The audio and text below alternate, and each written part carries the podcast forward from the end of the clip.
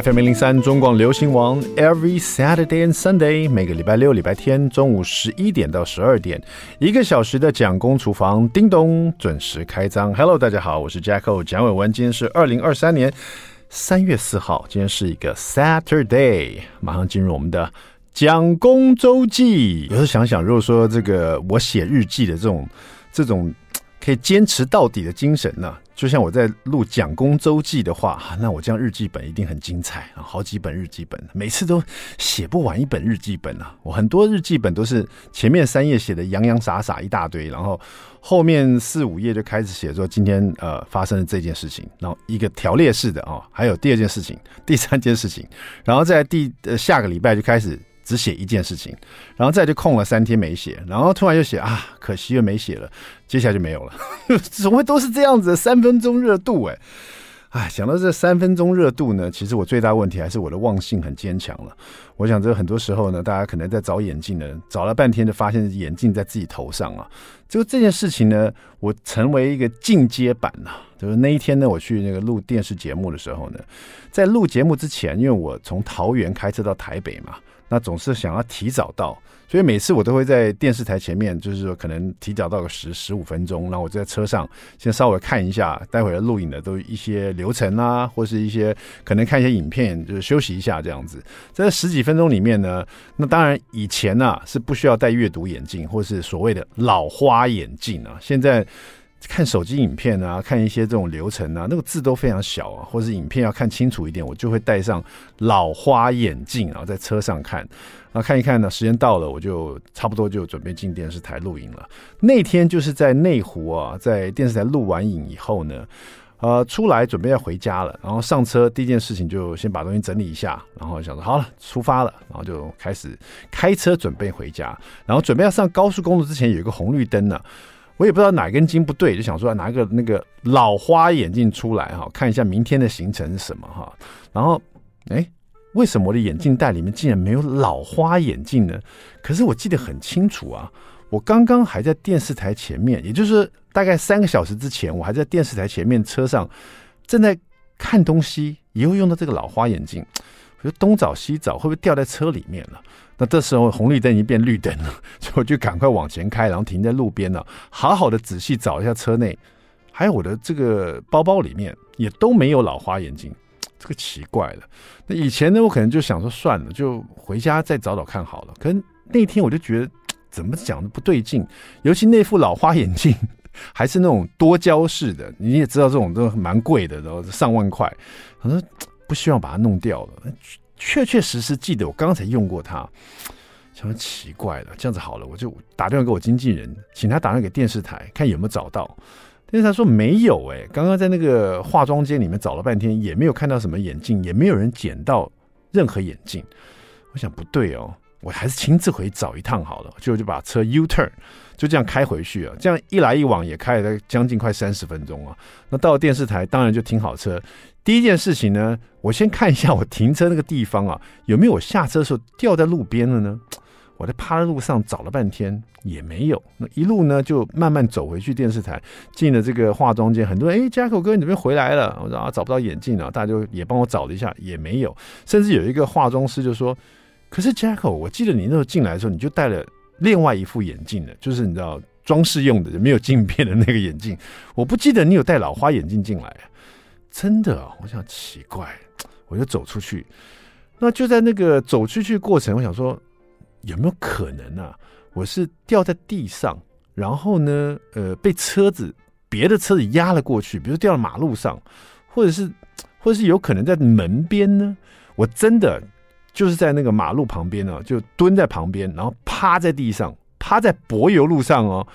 就是往那个停车的那一排往下看，每一台车下面我都看了一下，然后又趴在地上看一下马路中间有没有压碎的眼镜。就算找不到人，也要见到一个尸体嘛，对不对？就是这种想法，就认真的找了半天，还真的没有。怎么可能就这样平白无故消失了呢？越想越不对啊！唉，就想说好吧，唉，会不会他就自己跑出来呢？然后我又。再认真的想一下，我前天呢还在家里训导小孩子，你知道你知道男生呢、像我们这个小朋友，男四年级跟一年级的，每天都在掉橡皮擦，每天都在掉课本，每天都找不到自己的字字典哦。所以我每次都要训导他们说，找东西啊，不要胡乱找，你要坐下来好好想一想，你最后一次在哪里见到他的，然后见到他的时候呢，是在什么情况之下？然后你又去了哪里？你要现在脑子像侦探一样一步一步的回推啊！不要这样子紧张兮兮到处乱找，这样怎么找都找不到的。我才跟小朋友常常常这样训导，就我就发现我自己就是这样乱找一场，所以我就好好静下心来想了一下，我最后一次带着他在车内看东西，然后下一步我就订电视台去录影了。诶。我突然想到，我去电视台录影之前，我还换了一件衣服，而且我在路边换的。所以我在路边换的时候，有没有可能我就把眼镜拿下来，随手放在什么地方了呢？我一想到这边，我立刻下车。Oh my god！我在车的旁边换衣服的时候，我竟然把眼镜呢随便就放在车顶上了，是在外面的车顶上。也就是说，这个眼镜呢，可能就放在我车子的车顶上，然后我就开车到处载他乱乱走一场，那就。然后想到这边，我就觉得全身冒汗。我想啊，那应该是找不到了，因为有可能就是在我从电视台离开以后呢，然后又快要上高速公路这这段路中间呢、啊，也十几分钟啊，有红绿灯啊，有转弯啊，有加速啦、啊、什么的，那有可能掉在任何的路段，被任何一台车压过去、碾过去，可能就毫无全尸，不知道在什么地方了。想到这边，我就很担心。没想到一开车门出去。我的老花眼镜就这样子安安全全的、安安稳稳的停在我的这个车顶上面了，丝毫不动。我整个人就呆掉了。哇，这台瑞典的国宝车也太稳了吧！我的眼镜竟然可以放到上面也没掉，唉，真是一个不幸中的大幸呢。后来我就把这一篇这个。意料中比夸张还夸张的事情呢，比悲伤还悲伤的事情呢，放在我的那个 FB 上面，就很多的回响。很多人也常常放东西在车顶上面，甚至有人说放了一个 iPad 或者放了一杯咖啡都没有倒，太厉害了哈！不知道大家有没有这样的经验呢？Anyway，最近我就是特别跟我自己讲，一定要把这个忘性好好的、好好的让它这个改进一下，不要再发生这种可怕的事情了。好了，稍微休息一下，来听这一首呃于丁密的《蓝眼睛》。听完这首歌，马上回到蒋公厨房。我喜欢 FM 零零三中广流行王蒋公厨房，我们回来了。美食冷知识，今天第二段呢，立刻就问大家有关美食的冷知识啊。请问啊，大家在常在使用的一个调味料或者是一个食材啊，叫做破布子啊。通常我们拿破布子来蒸鱼啦，或是蒸肉啦，甚至有人来炒豆腐啦、炒蛋呐、其实破布子在我们台湾算是一个蛮普遍的，而且甚至于可能家家冰箱里面都有一罐破布子啊，以备不时之需啊。破布子，它为什么叫破布子啊？这个名字你不觉得蛮蛮有趣的吗？破布子其实呃也有另外一个说法叫树子嘛。但我查了一下，发现呢、破布子俗称树子，这不是颠倒过来。有时候一个东西，比如说它它叫做树子，俗称破布子，对不对？可是它是颠倒过来，所以其实它正式名叫破布子，俗称树子哈。可是这个名字真的很有意思，为什么叫破布子呢？大家可以稍微想一下，给你一个选择题：A，破布子为什么叫破布子？因为当初啊，在收集这个破布子的果实的时候，他们是用破布袋来装的，哈，就是随手随手拿一个布袋，上面有破洞的。那久而久之，大家就把它叫做破布子这样子。这是 A 的选项。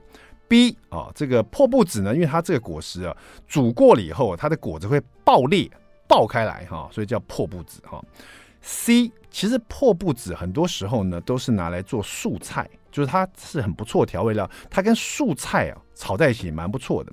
所以当初呢是很多的这个庙宇的和尚会拿破布子来做调味料，所以有人说它是布袋和尚的调味品，所以把它称为破布子。所以到底是 A 破布子是因为拿破布袋来装的，还是 B 破布子因为它的果子会爆裂，还是 C？破布子其实是布袋和尚的调味品，你想一下哈。好，那今天我们说菜就用破布子来说一道菜吧。马上进入我们的蒋公来说菜。好了，破布子呢，通常拿来蒸鱼嘛，或者是蒸肉嘛，或者是那个炒豆腐嘛。今天我们就拿这个破布子呢来炒茄子。很多人说啊，我不要吃茄子。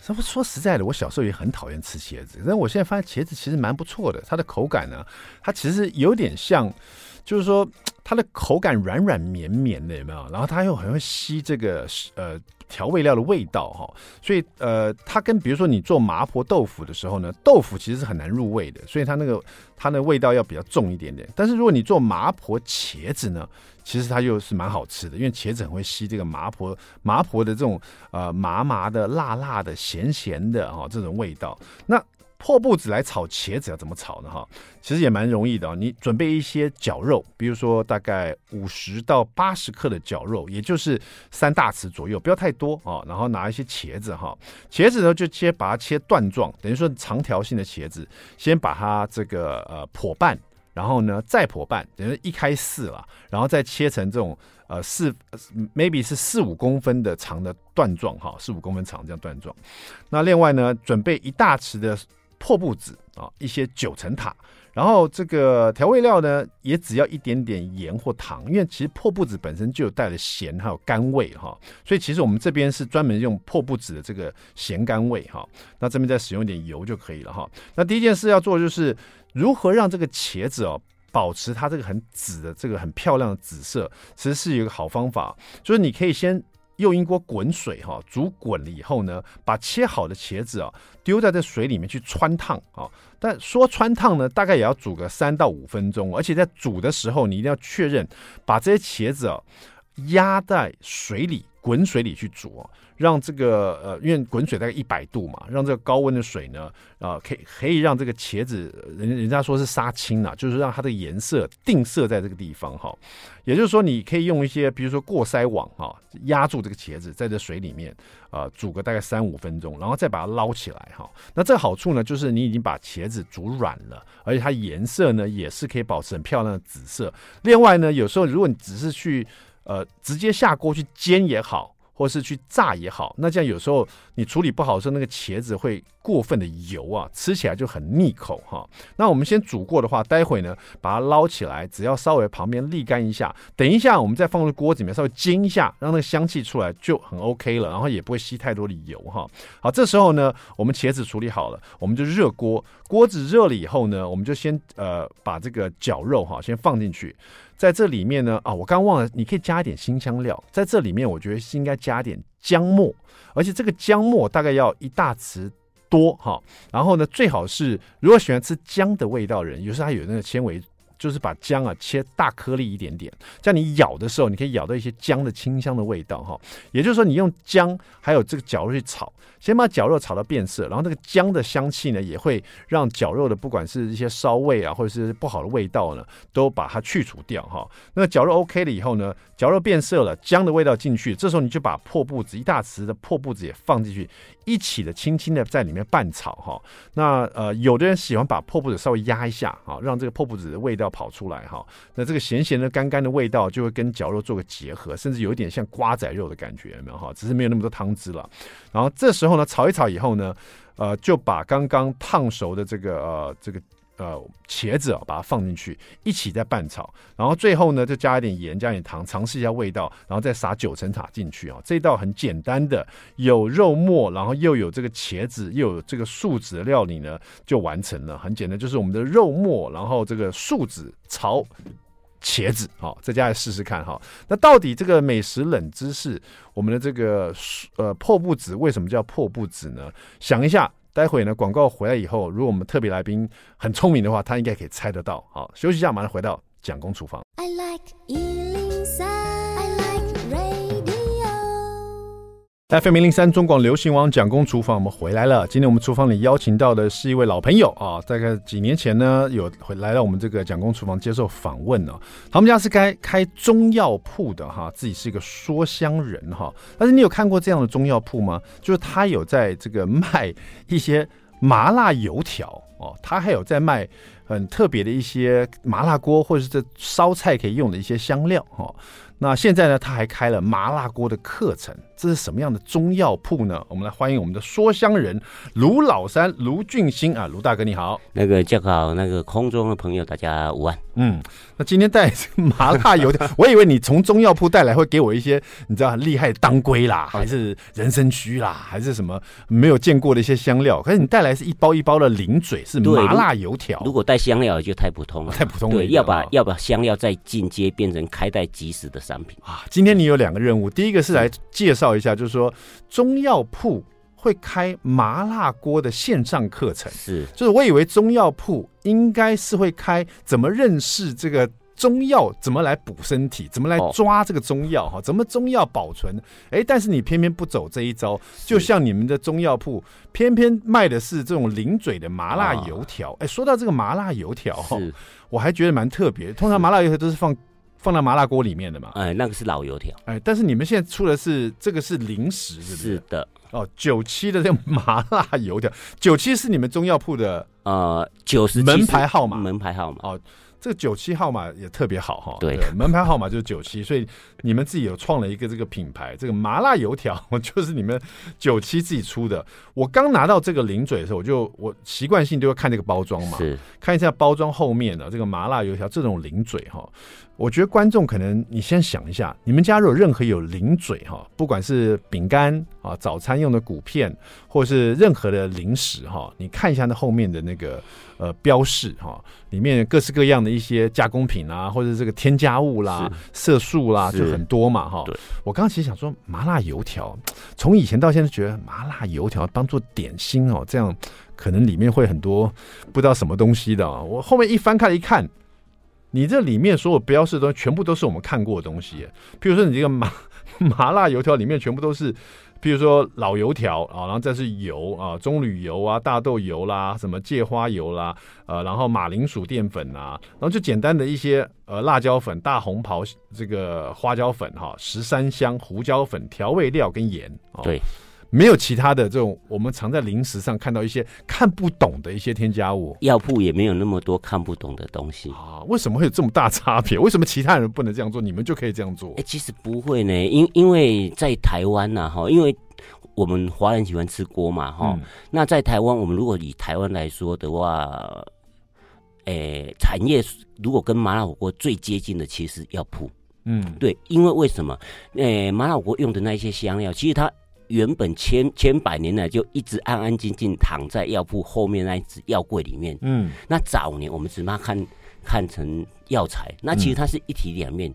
药材的背面其实是香料。嗯，所以我最常讲的一句话就是说，放在药柜是药材嘛，拿进厨房就变香料嘛。啊，对，其实我刚刚在跟那个卢老三哈 在聊这个你们要开的这个麻辣锅的课程呢，我也想说麻辣锅课程是不是都因为。应该跟这个中药铺的中药材息息相关哈啊！老三就跟我讲说，其实你讲中药材会觉得好像沉重了一点。对，其实中药材就是香料。是麻辣锅跟这些中药材也好，跟香料也好，就完全是息息相关，很重要的。对不对？如果说没有这些香料，可能就没有今天的麻辣锅。哎，可以这么说，对不对？可以这么说。所以说这个，我刚刚看了一下两件事情，第一个就是又回到这个九七的这个麻辣油条哈。是。这个不只可以单吃，是还可以丢到麻辣锅里面去。没错，哇，这是谁的 idea？idea，做这个五味的九十七的那个创办人，太聪明了。我只是负责把它把它的那个元素把它附加下去，变油条，让变成一个赋予麻辣一个味型。啊，那你开课就专门教我们怎么做这个麻辣油条，当当零嘴就更好，大家都更想看这样子哦。但但是台湾人更喜欢吃锅，嗯，哎，也是啦，是这个是呃。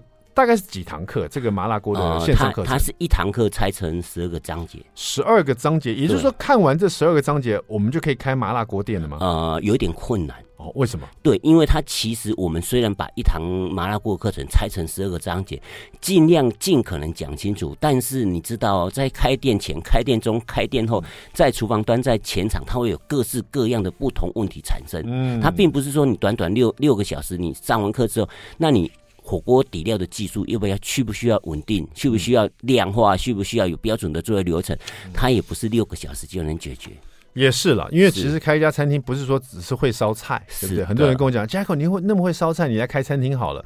哇哩嘞，开餐厅，你先不要讲别的，就是说你要有那种很有经验的厨师，他知道这个厨房里的。对，整个的动线应该怎么样？对不对？什么什么地方放这个炸油锅？是，什么地方要有炒锅？什么地方要洗东西？是，什么地方要备料？什么地方要抓码？这都是一个很专业的经验值啊！是的，你没有的话，你看你花钱下去把这个厨房打造出来，然后开始做生意了，才发现哇，这整个动线都很不顺手。是的，所以说这这一堂麻辣锅课程，其实我们把重点放在讲清楚这件事情。嗯，那比如说我们章节，我们就拆分的很细嘛，像香料篇，嗯，那像油脂篇。高汤篇、豆瓣篇，嗯，那还有什么辣椒篇，甚至到熬煮、炒制，到麻辣鸭血、麻辣豆腐，甚至到酸白菜，嗯的腌制。那因为这种东西，它都必须你你有一个粗浅的认识，跟透过不断的练习之后，你才有办法往下一步走嘛。嗯，所以我们这一堂课其实是放在讲清楚这件事情。好，在讲清楚这个职人的十二堂麻辣锅解密的课程之前呢，既然我们的卢老三就代表了中药铺这么多年的经验，他对各式各样香料都这么认知，今天我们的美食冷知识绝对是考不倒他的。我们现在来问他一下，一定会。刚刚在这个广告之前呢，我问了一下这个我们的听众哈。就是有关破布子哦，破布子呢，这个又这个我们我们说它俗称叫做树子嘛，是。那破布子为什么要叫破布子？我们来问一下卢老三，我给你一个选择题。哦，这个不是香料啊，不，这个 对，这是调味料 啊。调味。第一个就是破布子，它为什么叫破布子？是一，它以前呢在收集这个破布子就树子的时候呢，他们就随手拿一个破布袋来装这样子，久而久之就是就装了破布袋里面，就把它叫破布子这样。这是一啊。二呢，就是说这个破布子它的果实呢，在加工的时候，在处理时候，煮它的时候，它会爆开来，整个裂开来哈，所以说我们叫它破布子哈，这是第二个。那第三个呢，其实破布子哦，当初最喜欢用它的人是和尚啊，和尚们很喜欢用破布子，它这个咸，它的甘味来调理素菜啊，所以就俗称有说这是。布袋和尚的调味圣品，所以叫做破布子哈。我们问一下卢老三，你觉得哈破布子为什么叫破布子？一，它是因为拿破布袋来装；是二，它是因为果实会爆裂；三，它是因为布袋和尚的调味品。你觉得是哪个？我我觉得比较偏向在第三个。第三个，对，布袋和尚的调味品，为什么你会这样想？因为我觉得你说早期一定是用麻布袋装嘛，它更早期可能用竹篮。哎，对哦，竹篮，哎，竹篮也是一颗一颗破洞啊。是，那那如果是在煮浆过程，它一定会爆开的话，嗯，好，那早期做成破布饼，它一定爆开。嗯，那后期做的蒸煮法之后，它都是保保持原颗原粒的形态。嗯，所以它不见是每每一个都会爆开。所以我我觉得这个应该是跟人比较有有关联性，所以我猜三。好，那太好了哈。那我们的卢老师呢，决定是布袋和尚的调味品，恭喜你。答错了，其实就是这么简单了。破布子为什么叫破布子？因为它它的果实是核果哈，成熟的时候是其实是橙黄色的。是，那么果内有一些乳白色的黏液哦，是，它味道是很涩的。对，里面有一种种子，有一颗这样。大家吃破布子就知道嘛。那破布子我们常来拿主食的这个树子哈，因为它在煮的时候会稀稀烂烂的哈，果子呢会因为你在煮它，高温之下它会一颗一颗爆开来。好，台语就叫做破子，破子怎么讲台语？破剂，破剂哈。所以最后呢，大家就把它叫习惯，叫破布子。台语怎么说？长知识哦，对，破布子，破布剂啊，就是这个原因 了哈。长知识，长知识，这个跟香料领域差太远。对对对对对，这是美食冷知识啊哈。好，我们稍微休息一下，待会回来我们开麦吃吃看。我先来吃这个麻辣油条，再来揭开职人的十二堂麻辣锅。好，别走开，马上回来。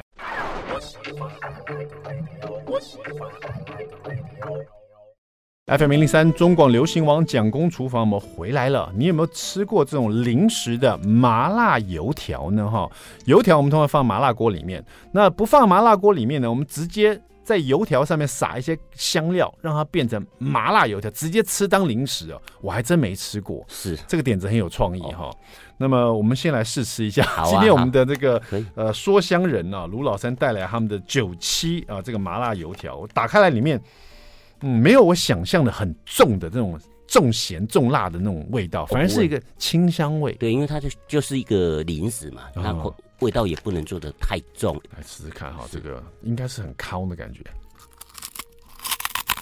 哦哦啊啊啊！哦啊嗯嗯嗯嗯嗯，呃，干吃很有味道。嗯，在我这个口腔里面，一股那个香气啊，就是有一点麻辣锅的香气，但是不是像你想象又麻又辣的口感哈？呃，不会的，现在林子不会做到那种、嗯、那那一种疯狂的。重点重点是它的那个。不不是那口味没有很重，重点是它那个很烤，咔叽咔叽的这样。嗯，哎呦后劲还还蛮强的哦。哎呦，因为那个辣从来从来从我那个喉头那边这样散开来，嗯，整个到鼻腔啊，不能做太辣，也不能做太咸，因为你想要再继续再吃才行。是，哎，很很不一样哎，而且因为他没有做的很重咸，对。他还真的蛮适合丢到麻辣锅里面去。嗯。麻辣锅的老油条原本就没有味道嘛。嗯，他是把这个老油条。在这个基本上就把它再加了一点调味料，加点香料，可以这么说。但是这这个油条比较特别点，它用酵母粉去发酵，它不是用泡打粉。哦，差别在哪里？那因为酵母粉发酵的那个老油条，它炸来炸起来之后，它比较有那个面粉的香气。哦，而且它起来它的脆，它的脆是酥脆，而不是硬脆啊！真的是酥脆。刚刚大家应该有听到哈，咔叽咔叽酥脆。它上面写“烤烤”，真的不是开玩笑的哈。这个“烤烤烤”的麻辣油条，这个要买的话，要到你们中药铺去买啊。呃，应该上九十七吧，网络上就会有的，自己搜寻一下。对对对对，是。那今天这个可以丢到麻辣锅里面的零嘴麻辣油条哈。那当然，在家里呢，这个我们透过了职人的十二堂麻辣锅揭秘的课程呢，我想大家不仅更能认识你吃的那一锅里面哈，是到底是什么东西哈？为什么有的人就做的特别好吃，有的人汤头可以喝，有的人汤头喝了你会第二天会很不舒服啊。对，然后呢，这个麻辣锅呢，说实在的，大家都喜欢。那甚至于我们还有还有人做过素食的麻辣锅。是。那据说素食的麻辣锅，因为它没有牛油啊，去炒，它更重视这个香料，呃，这个来源，因为它麻辣锅又要香又要好吃嘛。那这十二堂的这个呃麻辣锅揭秘呢，我们先来讲，如果说要做素食的麻辣锅，它是不是在香料上要特别的有呃用心呢？刚刚刚刚教口讲说，在所谓的。那个素食麻锅没有牛油，所以是特别重视香料这一块。其实这个有点误解哦，应该是这么说：嗯、麻辣锅出出了重庆之后，嗯，就特别重视香料了。哦啊，在重庆反而不重视香料，因为重庆牛那个麻辣锅，它单用油就是牛油，牛油底，它就是全部用牛油去炒制，嗯，而且是大量牛油。也就是说，比如说我们今天去到重庆一个标准的麻辣火锅店，它的汤头是四六比，嗯，四是代表高汤或水，六是代表油脂。哇，这么多油？对，也就是说呢，以你一公升。哎，一一锅两公升的汤底的话，它的油脂大概要一点二公升哦。那你出了出了重庆之后，你来到成都，早期是流行清油底火锅，也就是植物性用油。那植物性用油，它没有动物性油脂的香气之后，它必须在什么情况去弥补它的不足的香气？就从香料里面。嗯，那麻辣锅再来到台湾只有，台湾早期也是所谓的清油底，那慢慢现在是混合。混合，比如说猪油啊、牛油，慢慢的混混合性的那个油脂比较多之后，那个它的香气会比早期的台式麻辣锅香气会更浓郁一点。但是因为受到早期传入台湾的影响，那个早期还是清油底嘛，所以它必须借助香料这一块去把香气给给补足。再来更重要的一点，台湾人吃麻辣锅，台湾人吃火锅很喜欢喝汤。嗯，它必须把油脂尽可能的减少在一定的百分比之内，它才可汤才适合喝。哦，所以说我们刚刚提到，为什么有的麻辣锅说我这个汤可以喝，是啊，有的说，哎，就没有特别强调汤可以喝，就在于它的油脂比。其实大部分都是以油来做区分。如果说油太多的是。像你刚刚说重庆那种是就不太适合他，根本是喝油了，他根本就不会去喝嘛。啊，对，因因为饮食文化就这样子，即即便你到成都清油地火锅，它的油脂跟高汤的比例还是那么的多啊，他们也不喝汤。哦，哎，我今天真的学到了，怪不得有的老板说是可以，现在你就知道，你跟大家吃麻辣锅的时候，老板说这个汤可以喝，你就知道它这里面油的比例没那么高。一来是油的比例没那么高，二来它强调的部分是在。熬高汤的部分啊。哎、欸，这边都有提到，因为你们翻成十二堂课嘛。对，刚刚你提到的一个是油脂，是油脂，就是你刚刚讲最重要两个，一是炒制牛油底的料，啊、另外是炒制清油底的料，再来一个混合油底，混合油底。对，然后你又提到高汤，这这其实两个就是麻辣锅最重要的两门学问。呃，应该是这么说，在麻辣锅有三个重点，嗯。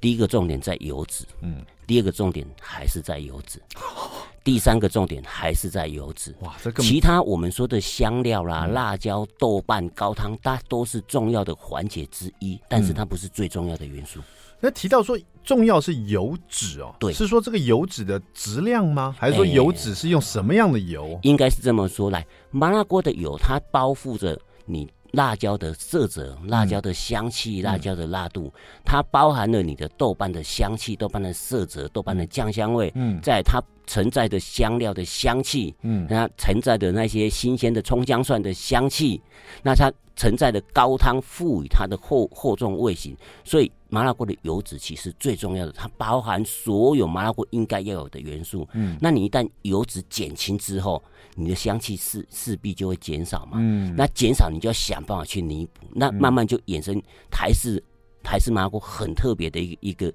一个元素，大家会把说啊麻辣锅的香料配方。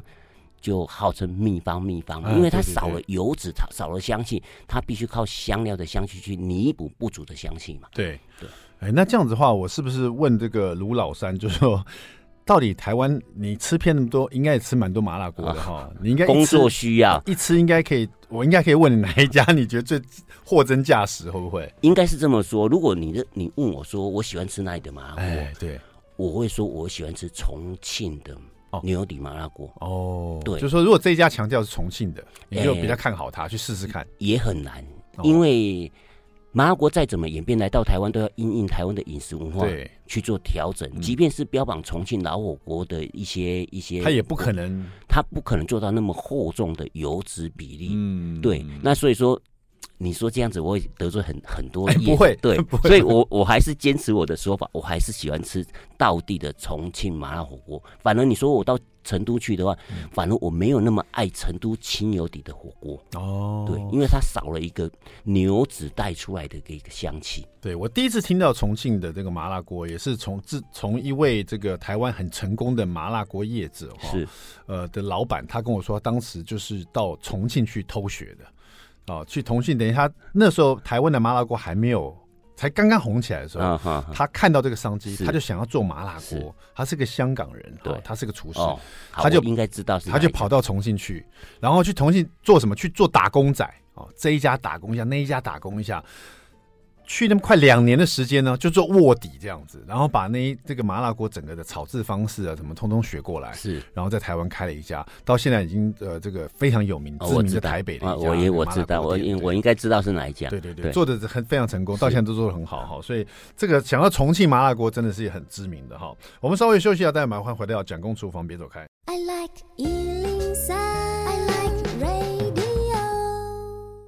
FM 零零三中广流行王蒋公厨房，我们回来了哈。今天我们厨房里邀请到是最近呢，在这个有这个线上的麻辣锅的揭秘的课程啊，是我们这个说香人啊中药铺的卢老三卢俊兴哈。是，但其实录十二堂课其实也不轻松啊。啊，对对啊，这样录下来，你觉得这这个对啊，这个这么长的时间，是对你来说，你觉得你希望听的人或者是上这个课的人，他可以获得什么？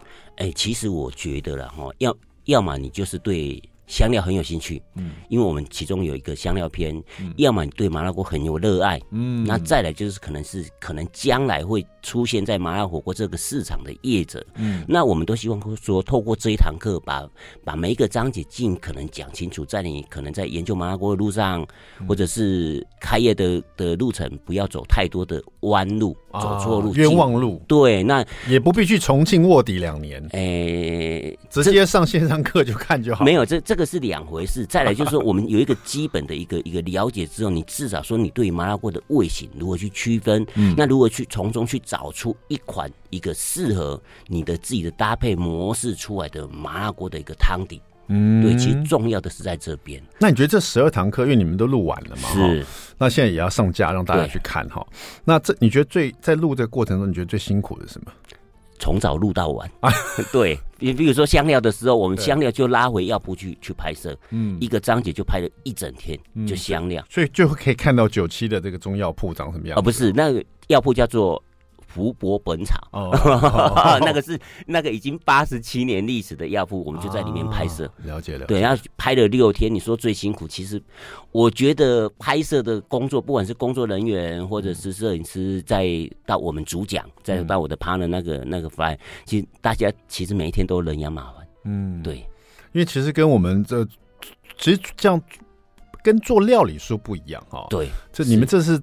充满了这个里面很多香料的知识啊，甚至于是你们多年来的经验。他应该是说大概写十本书的那种，那脑力的消耗量的感觉。嗯，就看这个。